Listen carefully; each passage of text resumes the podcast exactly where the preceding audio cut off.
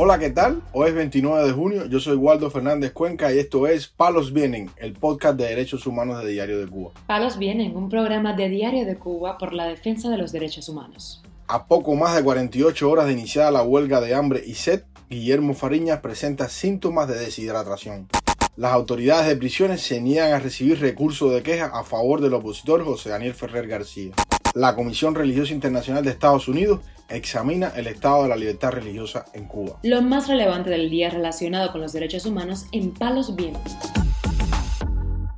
Comenzamos informando que Guillermo Fariña Hernández, líder del opositor Foro Antitotalitario Unido FANTU, presentaba ya este miércoles síntomas de deshidratación y somnolencia producto de la huelga de hambre y sed que comenzó este lunes para exigir la libertad de los presos políticos y que le devuelvan su equipaje, luego de regresar de un viaje del exterior.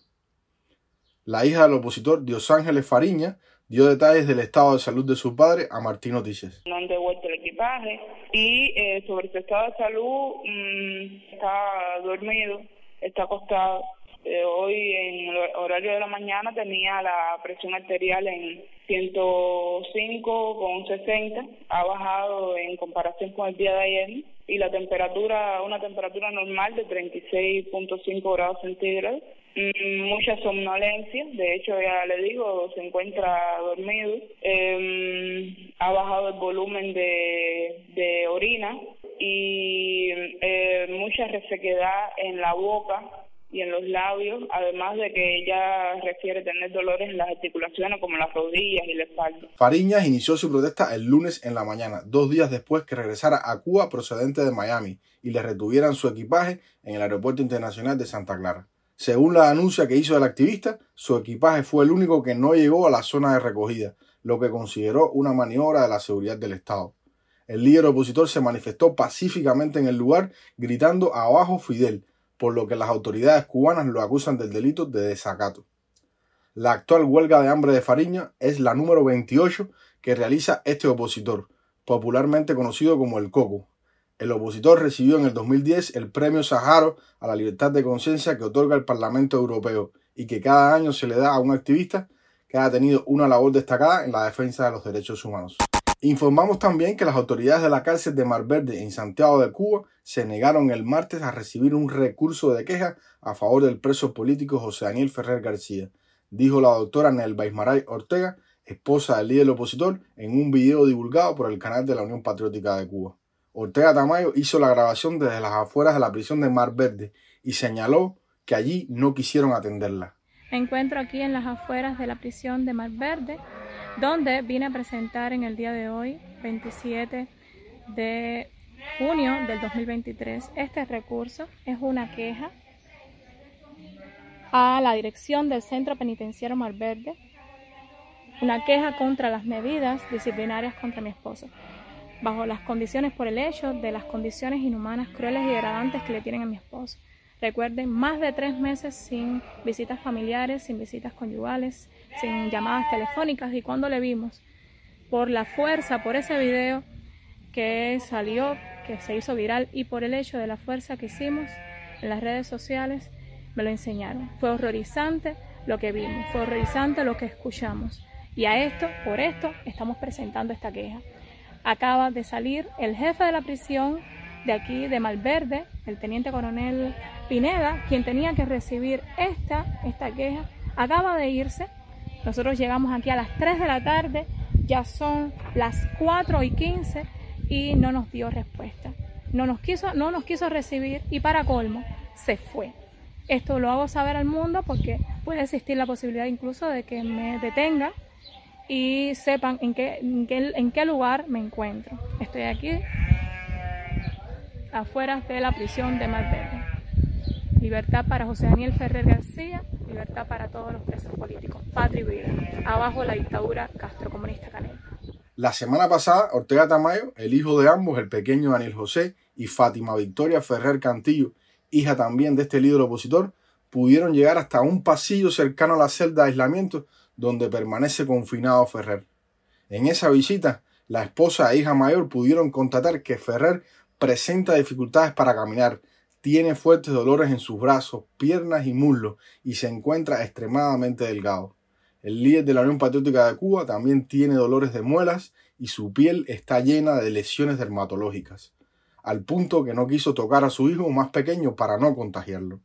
José Daniel Ferrer García fue arrestado el 11 de julio del 2021 en Santiago de Cuba, cuando intentaba unirse a las protestas antigubernamentales que tuvieron lugar ese día en todo el país. Opositores cubanos dentro y fuera de la isla, así como varias organizaciones defensoras de los derechos humanos, han exigido la liberación inmediata del opositor.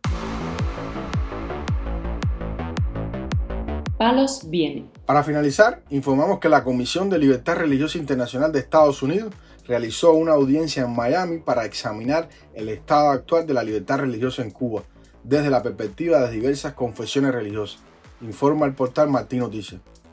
El comisionado Frederick Davy recordó en esta audiencia que este organismo, en su reporte anual para el 2023, recomendó por vez primera colocar a Cuba en la lista de países de especial preocupación, que incluye a naciones cuyos gobiernos cometen o toleran violaciones sistemáticas, continuas y flagrantes de la libertad religiosa.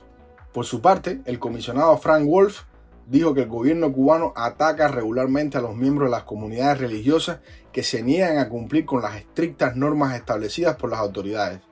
Somete además a los pastores a detenciones, interrogatorios, amenazas de penas de prisión o cargos falsos y confiscaciones de bienes.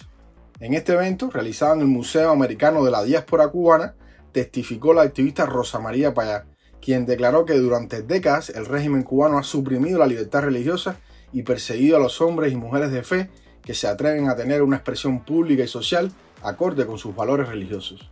La directora de Cuba Decide añadió que el informe del Instituto Patmos del 2022 denuncia que la Oficina de Asuntos Religiosos, parte del Comité Central del Partido Comunista de Cuba, ha sido la máxima autoridad responsable de estas violaciones y ostenta el monopolio de las actividades religiosas, supervisándolas, bloqueándolas, distorsionándolas, persiguiéndolas y obstruyéndolas.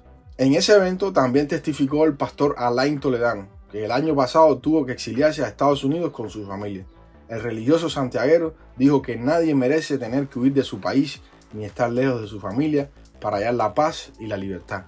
Por su parte, el activista afrocubano de derechos humanos y defensor yoruba Jorge Luis García Pérez Antúnez dijo que en el caso de ese grupo es imposible separar el tema racial del religioso. Este opositor señaló, a los miembros se les somete a amenazas para que desistan de seguir practicando esa religión, pero para entender en profundidad las violaciones de las libertades religiosas y raciales en Cuba, tenemos primeramente que ubicarnos en el propio contexto en que vive nuestro país. Cuba sí es un sistema ateo y materialista, racista por esencia y enemigo de Dios y de cualquier fe. Pérez Antúnez consideró que los sacerdotes, tanto cristianos como yoruba, sea cual sea su denominación, cualquier practicante de cualquier religión fuera del control estatal es considerado un enemigo en potencia. La Comisión de Libertad Religiosa Internacional de los Estados Unidos es una agencia gubernamental que tiene la responsabilidad de realizar una evaluación de la libertad de religión o creencia por parte de actores estatales y no estatales en todo el mundo, y luego hace recomendaciones al presidente de los Estados Unidos, al Congreso y al Departamento de Estado.